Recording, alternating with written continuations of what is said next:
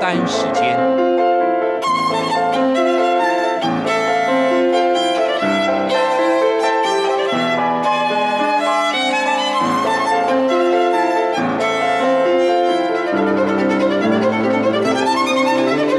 由天安门学生运动领袖王丹主讲。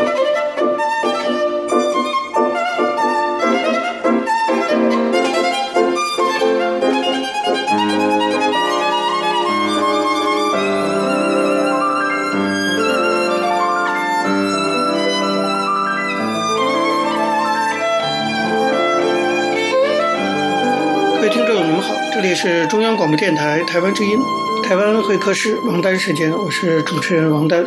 首先呢，我们进行第一个单元大陆时事评论。在这个单元中啊，我们继续讨论哈，现在正在如火如荼发展的香港逆权运动，已经持续了四个多月的这次由反反送中运动引发的大规模的社会抗争。那么这场社会抗争呢，虽然发生在香港，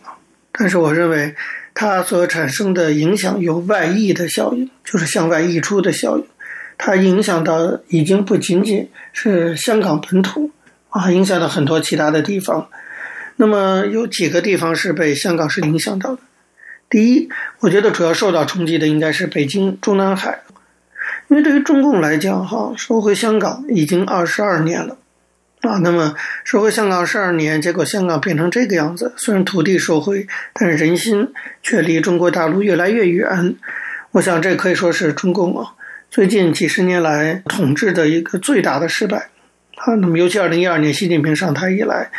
耀武扬威，试图进一步的推进他所谓的统一大业。结果结果呢，是现在连香港都变成这个麻烦。所以对习近平的权威来讲，我认为也是一个非常大的打击。这当然会影响到后年，就是二零二二年，习近平的第二任期结束。按照党内的程规啊，他应该下台啊。但是习近平修宪显然是想连任，你要连任，大家就要检验你的政绩。那么这次香港事件处理不好，我想对习近平二零二二年的政治上的这种局势也不是一个好的事情。那么第二一个受到影响的，当然就是台湾。我们知道，台湾去年地方县市首长选举的时候，民进党大败。通常呢，按照这种情况，今年民进党的总统选情应该说是面临严峻的挑战的。可到目前为止啊，民进党总统候选人蔡英文在民调上已经连续啊将近十几周大幅度的领先国民党的候选人韩国瑜。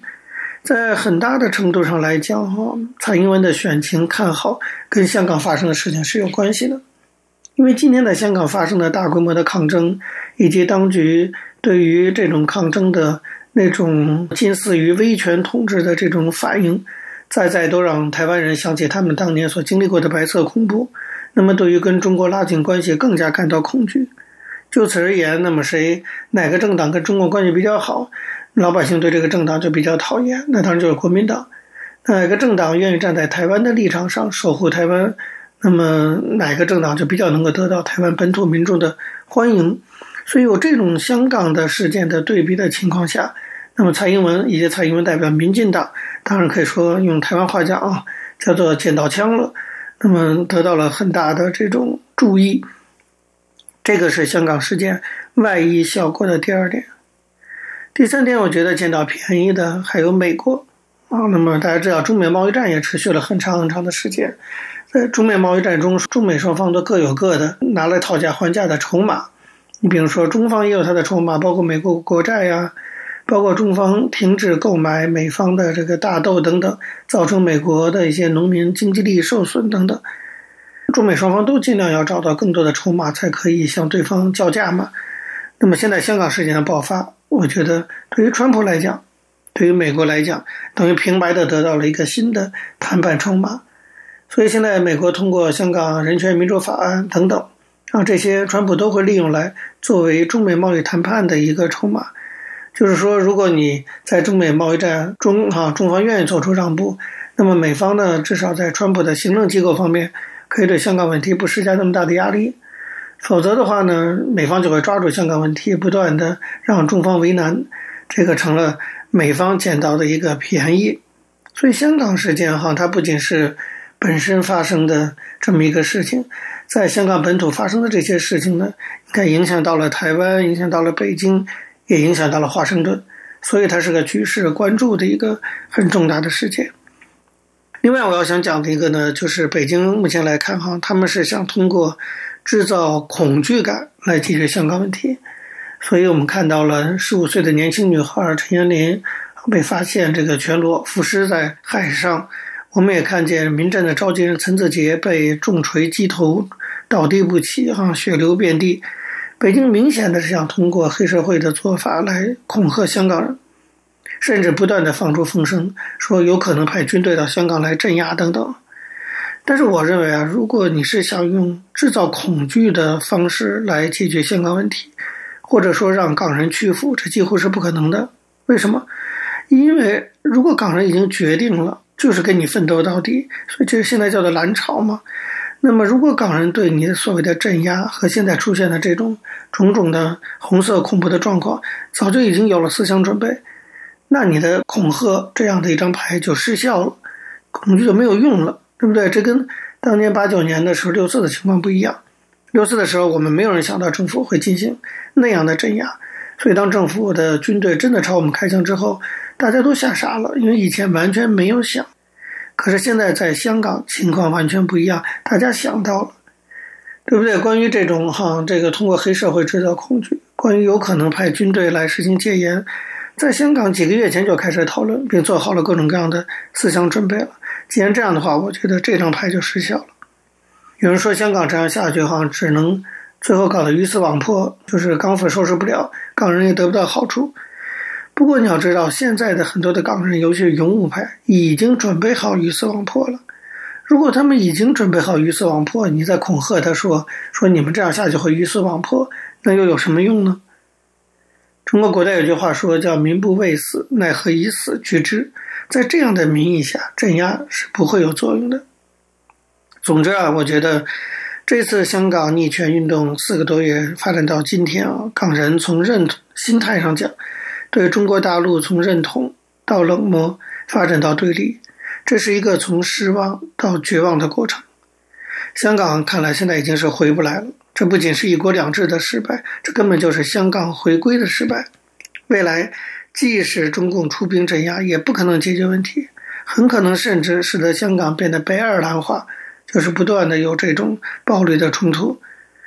我基本上判断，如果香港的民众继续抗争下去的话，未来中共出动解放军或者武警到香港来镇压的可能性并不是没有的。但是即使啊采取这种手段也不可能真正解决问题。虽然出动军队仍然是中共的选项，但这个选项应该是最差的一种选项。最近在网上流传呀，原中共中央政治局常委、国务院总理朱镕基在二零零二年十一月访问香港的时候曾经说过的一段话。他说：“如果香港搞不好，中央政府就是民族罪人。”这大家可以想想看哈，中共几十年统治下来，号称建立了丰功伟绩，维护了国家主权，但是几十年统治下来，变得台湾也要独立，新疆也要独立，西藏也要独立，现在香港也要独立了。如果中中国的事情真的是做得那么好，人家干嘛要独立呢？甚至原本像香港这样没有要独立的，现在都要独立了，对这个中共难道真的不要负责任吗？所以大家可以认真想想看啊，其实朱镕基说的一点也没错，真正造成这种状况的民族罪人就是中国共产党。好，各位听众，由时间关系呢，讲到这里我们休息一下，马上回来进行下一个单元。我曾经问个不休，你何时跟我走？可你却总是笑我。一无所有，我要给你我的追求，还有我的自由，可你却总是笑我一无所。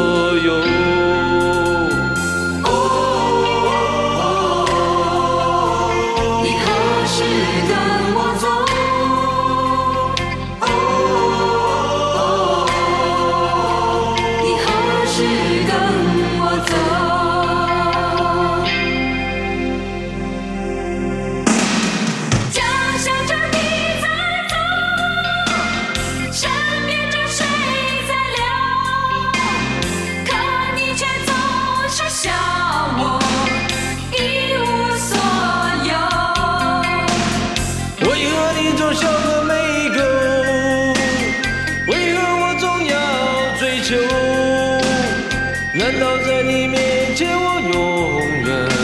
是一无所有？各位听众，你们好，这里是中央广播电台台湾之音，台湾会客室王丹时间，我是主持人王丹。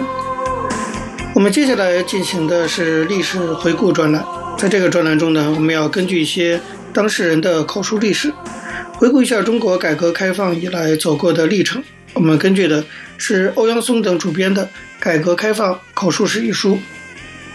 那么从本周开始啊，我们要介绍八十年代到九十年代啊，中国经济体制改革中的另外一个侧面，虽然不是很重要啊，但是也是全景中的一个部分，那就是中国五天工作制这样一个政策出台的一个大概的过程。那么我们介绍根据的是一位叫胡平的作者，这个胡平呢是曾经参与过国家科委工作的人。那么根据他的回忆啊，这个五天工作制的设想最早呢，就是他向当时的国家科委主任宋健提议的。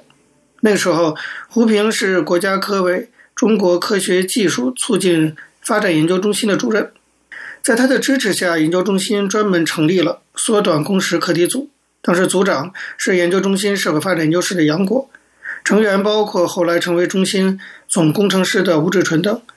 课题组的成果呢，由负责人就是胡平向科委有关领导汇报。这个课题组最终形成了向国家提出的研究成果，建议关于缩短工时、实行五天工作制的研究报告。一九九四年三月，中国试行了隔周五天工作制。一九九五年三月二十五号，当时的国务院总理李鹏签署国务院第一百七十四号令，发布了国务院关于修改。国务院关于职工工作时间的规定的决定，决定里自一九九五年五月一号起，中国实行五天工作制，即职工每日工作八小时，每周工作四十小时。那么，中国五天工作制至此算是正式开始实施。那么，回顾这个五天工作制政策的出台内容，还得回来说这个国家科委的这课题组。我们知道，国家科委啊，中国科学技术促进发展研究中心是挂靠在下面的一个单位，它是国家科委直属的综合性软科学研究机构，算是一个智库。经过国务院批准，成立于一九八二年十月。开始呢，是由国家科委副主任吴明瑜兼任主任，胡平是副主任。不久，胡平接任了主任。对研究中心的工作，胡平的设想就是：中心作为国家级的战略研究机构，一定要急国家之所急。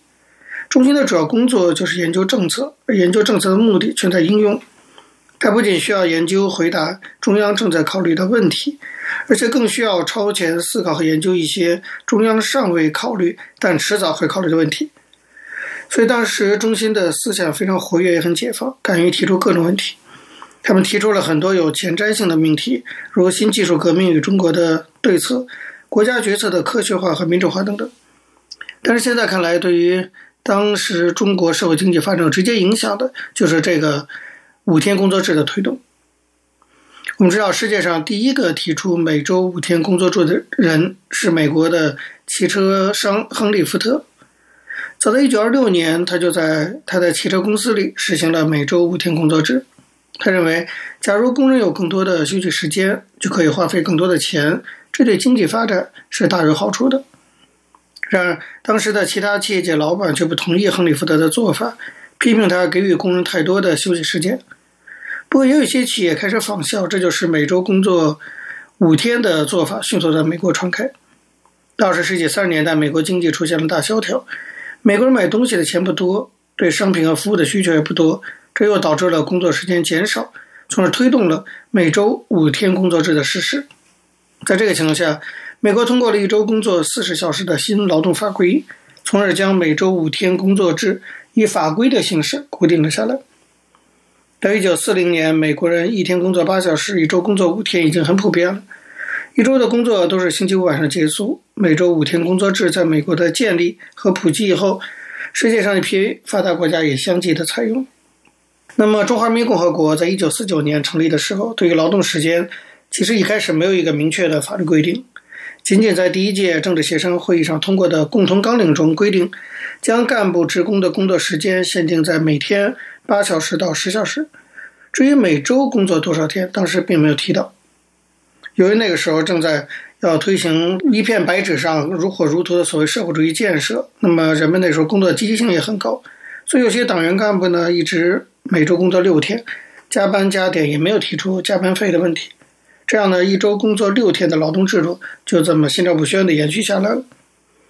由于在法律上没有明确的严格的规定，那么在历史的沿革中，中国形成了非常复杂的劳动时间规定。比如说，夏天可以提前一个小时下班，或者气温超过三十八摄氏度就集体放假。比如说，每个人每个月可以请三天带薪病事假。那么一年除去七天的节假日之外，还有十几天的带薪休假。比如说，女职工的产假，各个单位给的时间不一样，工人加班呢也非常正常。而且因为一周只有一天假，大部分人把所有的家务活都留在礼拜日干，换煤气呀、洗衣服呀、看老人呐、购买必需品啊等等。当时有个说法很形象，说战斗的星期天，疲劳的星期一。那么从一九七九年胡平在国家科委政策研究室工作的时候开始，他就代表中国每年参加联合国组织的有关科技方面的国际会议，所以他经常出国，去过很多国家。慢慢的，他发现很多欧美国家乃至一些不是很发达的国家，其实每周仅仅工作五天，像联合国每周仅工作四天半，这样算下来，这些国家每周工时大都不超过四十个小时。胡平统计了一下，当时世界上一百多个国家实行五天工作制，与短工时相对应的是这些国家生产的高效率和低能耗，以及教育、旅游等第三产业的大发展。当时他就想。为什么别的国家每周工作五天还能发展，而我们工作六天、七天都还不够？生产效益那么低，速度还是那么慢呢？当时国内很多的研究都把这些归结为说中国没有竞争力、生产率低以及技术落后等等客观原原因，但是没有人涉及到人和管理的原因。那么通过进一步的了解，胡平发现，甚至世界上最贫穷的四十四个国家中，也有近二十八个国家实行五天工作制。所以那时候他想，假如中国也实行五天工作制，会有什么样的社会效益，有什么样的后果？刚开始也就是他自己想这个问题。过了一段时间，他就正式向中心的领导班的成员提出这个问题，请大家讨论一下，那就是中国有没有可能啊来实行五天工作制？胡平意思说，实行五天工作制的好处最明显的就是可以让那些被浪费了的人力、电力、设备减少七分之一，那是一笔很大的开支。大家对此表示赞同。一九八六年初，在国家科委的一次委员会上，胡平私下向当时的国家科委主任宋健提出，说他们中心想做一个五天工作制的课题，研究在中国缩短工时，同时提高效率的可能性。这不仅仅是国家给人民的一种福利，而且对国家也是一种增产节约的措施，可以提高管理水平。宋健说：“好啊，你们研究啊，研究好了以后，到科委委员会来汇报一次。”那么得到宋健的同意以后，胡平回到中心就宣布说：“我们受国家科委的委托，要正式立项研究五天工作制。”就这样呢，中心就成立了缩短工时课题组，制定了很多细则，并且一九八六年五月开始着手开展关于在中国推行五天工作制的可行性研究。各位听众，因为时间关系呢，讲到这里我们休息一下，马上回来进行下一个单元。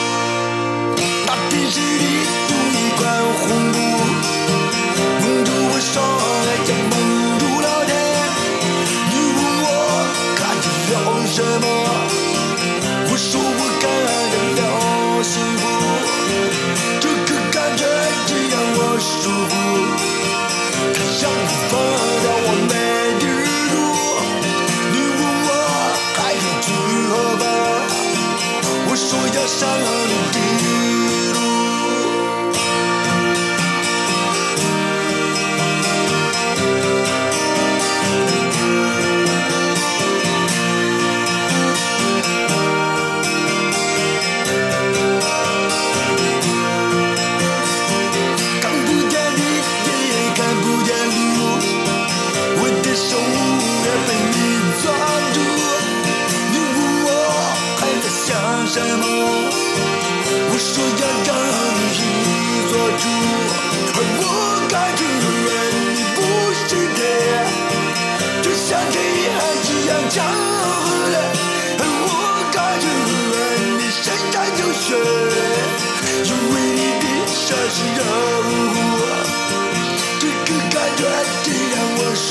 听众，你们好，这里是中央广播电台台湾之音，台湾会客室王丹时间，我是主持人王丹。在今天的台湾经验专栏中呢，我们要向大家继续介绍一位台湾重要的政治人物，原高雄市长陈菊。我们希望呢，从他的人生经历啊，可以让大家看到台湾曾经走过的一段历史。我们依据的是张丽佳的《台湾局》一书。延续上次内容，我们讲到陈菊啊，在当台北市的社会局长的时候，也是面临着啊很多政府都会面临的一个严重的问题，那就是要城市建设发展就要拆迁，拆迁就会遇到住户的抗议。那么陈菊是怎么处理这个问题呢？他要拆迁十四、十五号公园。陈菊回忆说，每天上午七点半，我跟社工员就要开会，先报告访视进度，住户应该安置到平价住宅、青年公园的国宅。或是自己租房子等等，都会有不同的特别安排。在这个过程里，其实是有些不公平的，因为台北市排队等待平价住宅的有几千人，不少申请者比十四、十五号公园的违建户更弱势，但当时不得不优先解决拆迁户的问题。基于社工专业，有些社工员质疑这样的做法非常不公平。我呢，一方面要安抚、说服他们，另一方面呢，要面对外头的压力。即使在这样的小心谨慎之下，还是会有不幸的事情发生。二月二十六号上午十点多，台北市政府正在开会讨论拆迁的事情，突然收到通知，说有一位农民老伯伯叫翟所祥上吊自杀了。当时市府团队里的陈师孟、罗文佳、张景森跟陈菊听到消息都非常的傻眼，想到这件事真是很难处理，媒体一定会大肆的报道，不知道该如何是好。大家讨论来讨论去，最后还是决定让陈菊站上火线。陈菊回忆说：“我可以想象那样的场面，但是心里纵然千百个不愿意，也不可能躲避。”此时，施明德刚好打电话来，我告诉他要去现场，他决定陪我这个老妹走一走。这位老荣民的自杀啊，说起来也实在是造化弄人。社工员访视的过程里罹患癌症，在荣总就医的他，希望呢前往荣民之家。社会局也替他就近安排看诊较为方便的板桥荣民之家。当时社工员掌握的资讯是板桥荣家还有空位。这位翟伯伯呢也表示可以自己联系看看。谁想呢，翟老先生打电话的时候啊，板桥荣民之家却说他们没有位子了，甚至有人劝他搬到嘉义去。他一听嘉义这么远，想想还不如不活了呢，所以就自杀了。这里其实有一些信息上的一些误差。没有沟通好，所以那些社工员非常的自责，懊悔当初应该亲自带这位翟伯伯住进板桥的荣民之家，就不会有这样的悲剧发生了。那么不管怎么样，事情已经这样了，那必须得去安抚。所以陈菊跟施明德两个人到了现场，现场当然是群情激愤，场面混乱，还有人喊杀喊打的，不准他们为往生的翟老先生做必要的殡葬安排。但也有人为陈菊缓颊了，主动站出来保护他，场面总之就是很乱。这时候的陈菊其实内心非常感伤，因为他不舍翟老先生的遗体被当成抗争的工具，所以立即联络了退辅会跟殡葬处，然后到了里长的家里去讨论。在里长家有几位当时是蓝营的市议员，还有反对拆迁的一些学者，当然都跟陈菊立场是对立的。直到现在，陈菊回想起来都还心痛不已。因为他清楚地看到，有一位啊，曾经后来在马英九团队担任首长的一个年轻学者，那个脸上竟然呢是喜形于色的表情，因为他们抓到了绿色执政的问题啊，那可以作为政治斗争的工具了。陈菊回忆说，一个孤独的可怜老人，因为荣家没安排好就寻短，这是人生很大的凄凉。当时有几个人真正关心翟老先生离乡背井来到台湾的辛酸呢？有些人似乎根本没有想到这个，只是见猎心喜，决定这个事件去对付陈水扁，将是很好的斗争点。只有政治斗争，没有人性的善良。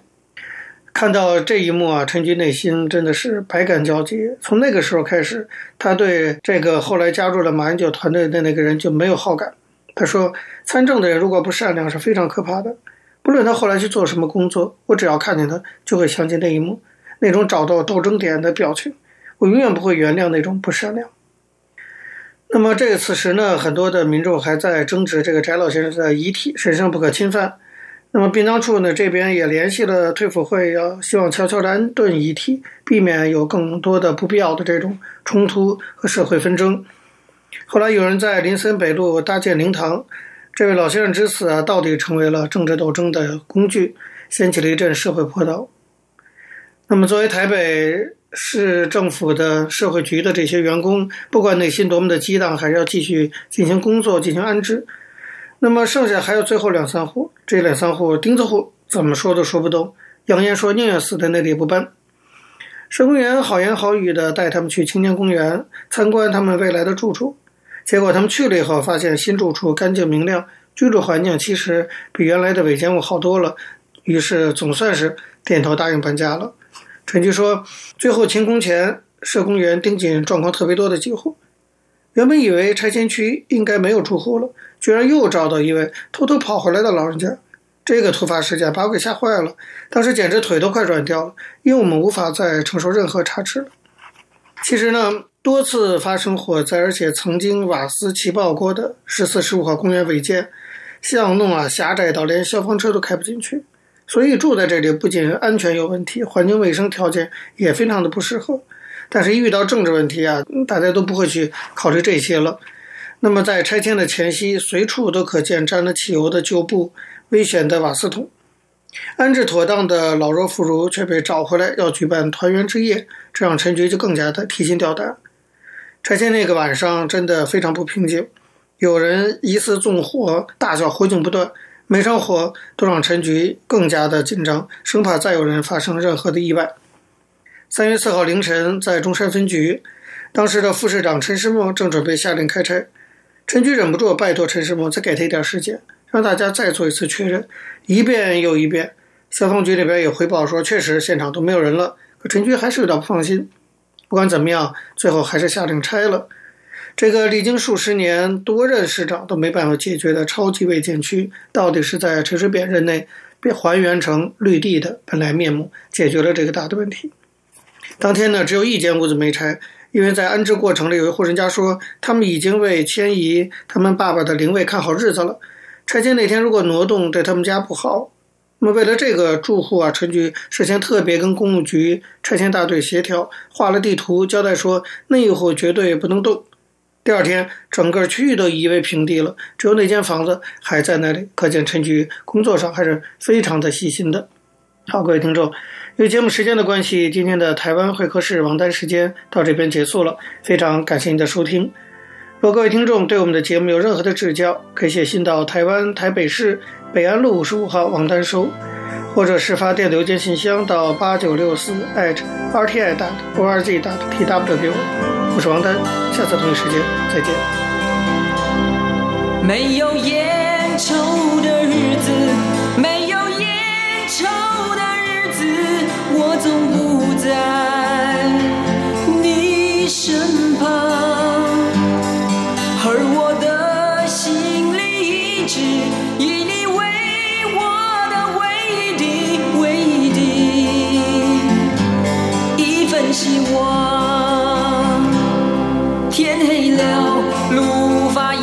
去到黎明。我的思念一条条铺在那个灰色小镇的街头。你们似乎不太习惯没有蓝色的鸽子飞翔。啊啊啊